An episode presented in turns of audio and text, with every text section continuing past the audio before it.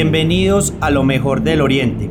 Soy Lizardo Murillo Arbeláez, un colombiano que quiere conectar al mundo con oportunidades de inversión, turismo y emprendimiento en el Oriente Antioqueño. Este podcast es la plataforma para atraer personas, ideas o mensajes inspiradores para ayudarte a descubrir oportunidades y las ventajas de vivir e invertir en el Oriente Antioqueño.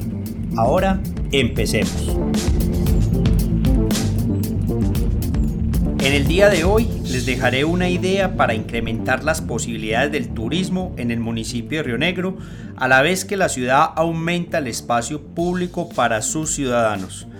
Río Negro merece tener un parque natural central y en este podcast les leeré un artículo que escribí tiempo atrás con la tesis central de esta idea.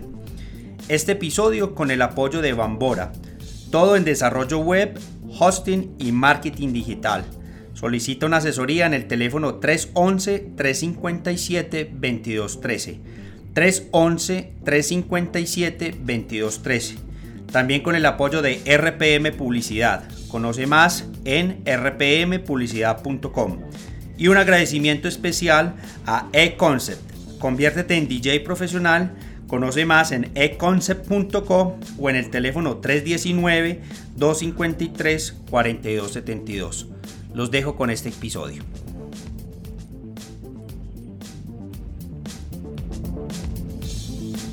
¿Qué sería de Nueva York sin el Central Park? ¿Qué sería de Río Negro sin un parque natural central? El panorama de la zona urbana de Río Negro ha cambiado radicalmente. Hace 10 años todavía era una ciudad plana, pero hoy empiezan a predominar las grandes torres y complejos de apartamentos. Detrás llegan miles de nuevos habitantes a la ciudad con todo tipo de necesidades, como, por ejemplo, nuevas calles, colegios para sus hijos, centros de salud, servicios públicos, entre otros.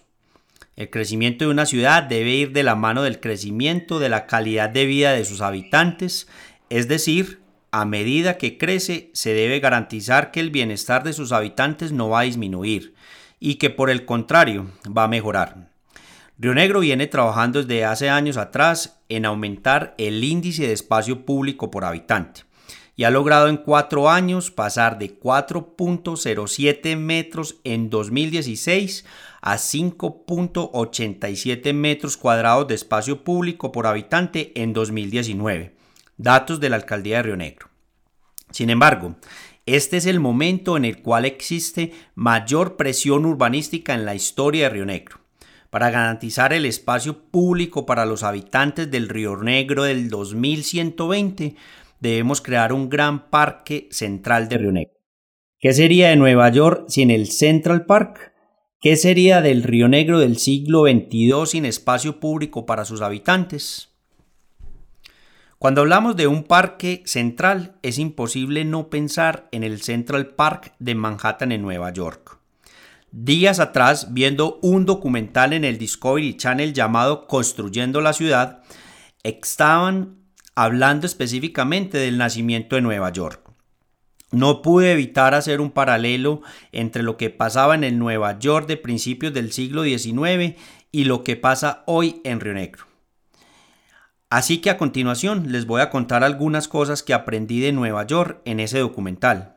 Y para los que quieran verlo entero les voy a dejar el link en la parte de abajo de este podcast. Para principios del siglo XIX, Nueva York empezaba una gran expansión urbanística bastante desorganizada. En aquel entonces era la mayor ciudad de Estados Unidos. Sus 80.000 habitantes estaban concentrados en el Bajo Manhattan, pues allí estaba el gran movimiento comercial debido a su puerto.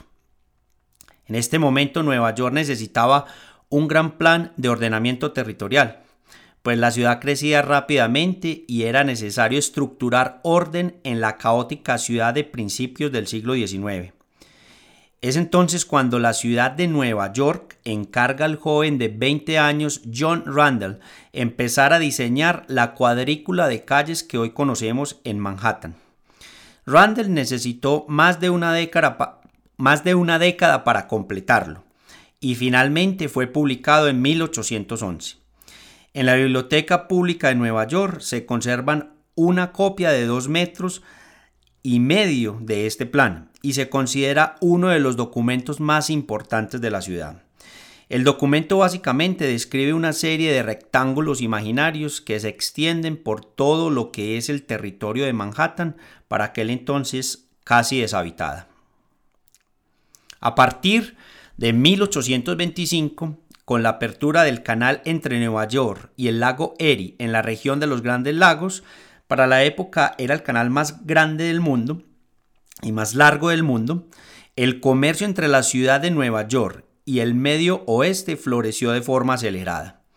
Gracias a la construcción del canal, los fletes de un gran número de bienes, especialmente agropecuarios, disminuyó radicalmente, lo que trajo gran riqueza a ciudades como Buffalo y Albany, pues eran pasos obligados de todas las embarcaciones entre el lago Erie y Nueva York.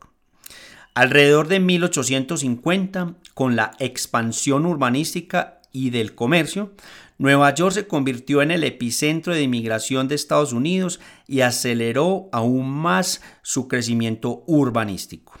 La ciudad estaba se estaba ahogando en sí misma, por lo cual ordenó habilitar un parque en pleno corazón de Manhattan, Así empezó a planear la construcción de lo que hoy conocemos como el Central Park. Es así como a mediados del siglo XIX la carencia de espacio público para el esparcimiento empezaba a ser un gran problema para los habitantes de Manhattan. El plan para construir el Central Park comenzó con la expropiación de 3.41 kilómetros cuadrados en el centro de la isla, en el centro de la isla, el fin primordial, era generar una mayor calidad de vida a los neoyorquinos, pero inspirado y con el ánimo de competir con otros parques ya existentes en Europa. El Central Park no es un accidente geográfico del terreno, sino una gran obra de ingeniería planeada. Para ese entonces el lote dispuesto para la construcción del parque era el peor terreno de Manhattan, con pantanos, plagas, maleza y con algunos predios ocupados ilegalmente. Una vez dispusieron los terrenos, se creó un concurso para el diseño del Central Park. Los ganadores del concurso fueron Frederick Law Olmsted y Calvert Bowes, con su propuesta Greensward Plan. La propuesta consistía en una serie de panorámicas muy pintorescas que a medida que los ciudadanos hicieran los recorridos crearían una serie de contrastes, los cuales serían unidos por los senderos del Central Park. Un gran reto para llevar a cabo este proyecto era que podría dejar incomunicado el oriente y el occidente de Manhattan, por lo cual tuvieron que idear una solución muy imaginativa, la cual fue construir calles por debajo del nivel del parque, para lo cual se tuvo que perforar y extraer grandes cantidades de tierra y roca sólida que yacían en su base. La construcción de todos los senderos y de las atracciones que parecen naturales en el Central Park en realidad son artificiales. Son la creación de un plano arquitectónico que hacen ver todo natural. ¿Y qué tiene que ver toda esta carreta con Río Negro? Río Negro está viviendo un acelerado crecimiento y una gran presión urbanística, probablemente parecido a lo que pasaba en Nueva York a principios del siglo XIX, guardando las proporciones obviamente. No creo que lleguemos a crecer como Nueva York, pero sí podemos encontrar algunas similitudes entre Río Negro y el Nueva York de aquel entonces. La apertura del canal Erie entre Nueva York, Albany, Buffalo y el lago Erie en la región de los Grandes Lagos de Estados Unidos incrementó el comercio de la ciudad de Nueva York. Por nuestra parte, el aeropuerto José María Córdoba, desde antes de su construcción, tuvo un impacto en el desarrollo urbanístico e industrial de la ciudad. Lo podríamos comparar con la construcción del canal Erie. Con la apertura del aeropuerto José María Córdoba, industrias como la de las flores crecieron exponencialmente en el territorio. Otro tipo de industrias nacieron gracias a la apertura del aeropuerto, como las alrededor de los servicios complementarios para la operación del mismo. El flujo de pasajeros a través de este terminal ha ido, creciendo bastante rápido en los últimos años y las oportunidades de negocios y de empleo alrededor de lo que hoy es el aeropuerto siguen siendo una gran fuente de desarrollo económico y de oportunidades para los habitantes del territorio. De igual forma, desde la apertura del aeropuerto se ha generado un proceso de inmigración a Río Negro bastante considerable. Personas de todos los lugares del país y de otras nacionalidades escogen la región como su lugar de residencia y para laborar. Otra similitud con la Nueva York de principios del siglo XIX.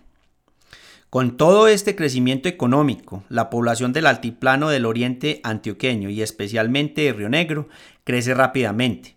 Por tal razón, al igual que el Nueva York de principios del siglo XIX, ha emprendido acciones muy importantes para la organización del territorio, y así poder garantizar un crecimiento organizado para las próximas décadas que impacte la historia de la ciudad en los próximos siglos. El plan urbanístico de John Randall para el Nueva York a principios del siglo XIX tiene algunas similaridades con lo que está pasando y se está haciendo en Río Negro. Con la puesta en marcha del Plan Vial de Río Negro, un número importante de sectores de la ciudad se proyectan como los nuevos polos de desarrollo urbanístico. El sector de Llano Grande es uno de los epicentros de este plan vial. Con la conectividad que generará la nueva infraestructura planteada en este plan, generará espacios propicios para el desarrollo de nuevos proyectos inmobiliarios que darán mayor calidad de vida a los nuevos habitantes de Río Negro. Como lo mencioné en la introducción, estos nuevos habitantes de Río Negro llegarán con una serie de demandas al territorio, nuevas vías, colegios para sus hijos, centros de salud, una buena oferta de servicios públicos y lugares para el, para el esparcimiento. Esta última necesidad que acabo de mencionar es el centro de este artículo, por lo cual paso a explicar la propuesta. El Central Park, la propuesta para Río Negro. En el año 2016, mientras trabajaba para la alcaldía de Río Negro, el alcalde Andrés Julián Rendón me encomendó la tarea de pensar una estrategia para promover la economía naranja del municipio. Como propuesta escribí un documento llamado Río Negro y su economía naranja, análisis del potencial cultural, social y económico de la economía creativa, el cual se convirtió posteriormente en la base para el proyecto Corredor Naranja consignado por el Banco Interamericano de Desarrollo en el Plan de Acción Río Negro Ciudad Sostenible y Competitiva en el año 2019. En la propuesta del Corredor Naranja se propone desarrollar una serie de senderos que comunican el municipio y así dar a la ciudadanía y visitantes espacios para caminar, hacer ejercicio y encontrar un número importante de emprendedores naranja con ofertas interesantes en estos espacios. El proyecto del Corredor Naranja se propone un sendero entre San Antonio y la pista de patinaje de Río Negro, siguiendo el cauce de la quebrada La Pereira. Este sendero atraviesa un gran lote conocido como el sector Casa Mía, que tiene un gran valor comercial pero que no tiene valor para las nuevas generaciones de rionegreros. En este sector es donde un gran número de proyectos inmobiliarios se desarrollan actualmente, así que su valor comercial ha crecido de igual forma. Por esta misma razón del desarrollo inmobiliario, se hace necesario reservar estos terrenos para uso de espacio público de la comunidad. Nuevos proyectos van a llegar a estos alrededores de la quebrada La Pereira lo que va a traer un gran número de nuevos habitantes a este sector. Además de los ya existentes en barrios como San Antonio, el sector de los colegios y el sector de la Pereira. La propuesta es entonces que el municipio de Río Negro reserve un área de terreno para garantizar el espacio público de los habitantes de este sector. Este lugar complementaría y se integraría a otros terrenos ya reservados como espacio público y que conectados constituirían el Gran Parque Central de Río Negro. En la propuesta inicial del documento del Cinturón Naranja se propone que el Parque Central estuviera ubicado entre San Antonio y la pista de patinaje, pero debe estar conformado por los diferentes parques que ya existen en la ciudad, incluyendo el de esta propuesta. La clave es conectarlos entre sí para constituir un gran parque.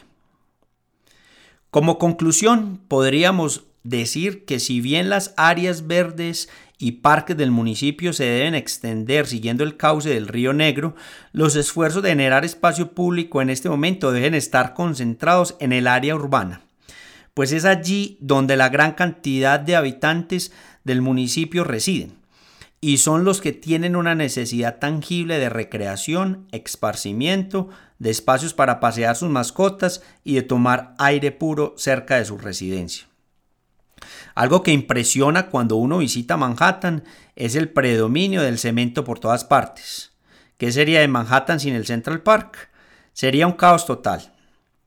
Un gran número de ciudades han cometido errores muy costosos por falta de planificación de espacio público para sus habitantes. Un caso aún muy cercano es el de Medellín. La capital de Antioquia tuvo que invertir una gran cantidad de recursos públicos para construir lo que hoy son los parques del río, inversiones que se pudieron haber evitado y aprovechado en otras necesidades, de haber planeado mucho mejor el uso del espacio público de la ciudad décadas atrás. Si bien los lotes propuestos son de alto valor comercial, en este momento son extremadamente baratos para el ciudadano rionegrero del 2120. Con esto quiero decir que adquirir estos lotes no tiene precio comparado con el beneficio que le traerá a los ciudadanos rionegreros por siempre. La ciclorruta entre los sectores de Jumbo, Llano Grande y El Retiro le entregará a los ciudadanos un gran espacio público para su disfrute. Seguramente los futuros proyectos urbanísticos que se desarrollarán en sus alrededores tendrán la gran ventaja de ofrecer a sus residentes la oportunidad de vivir cerca de estos espacios. Sin embargo, los esfuerzos para otorgar espacio público a los ciudadanos de Río Negro deben estar enfocados en lo que hoy es la zona urbana. Se debe seguir procurando entregar a los ciudadanos de la zona urbana actual espacios accesibles y cercanos para el disfrute diario de actividades al aire libre. Con esto termino el artículo. Espero que les haya gustado la, tesis expuesta en el mismo y eh, los espero en el próximo capítulo de este podcast. Un abrazo.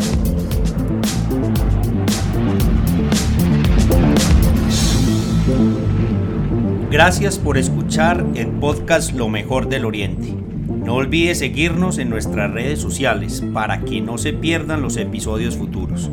Compartan sus comentarios con nosotros si les gustó este episodio. Y si usted quiere conocer más acerca de lo que el Oriente Antioqueño tiene para ofrecer, asegúrese de visitar nuestra página lomejordeloriente.com. Hasta la próxima.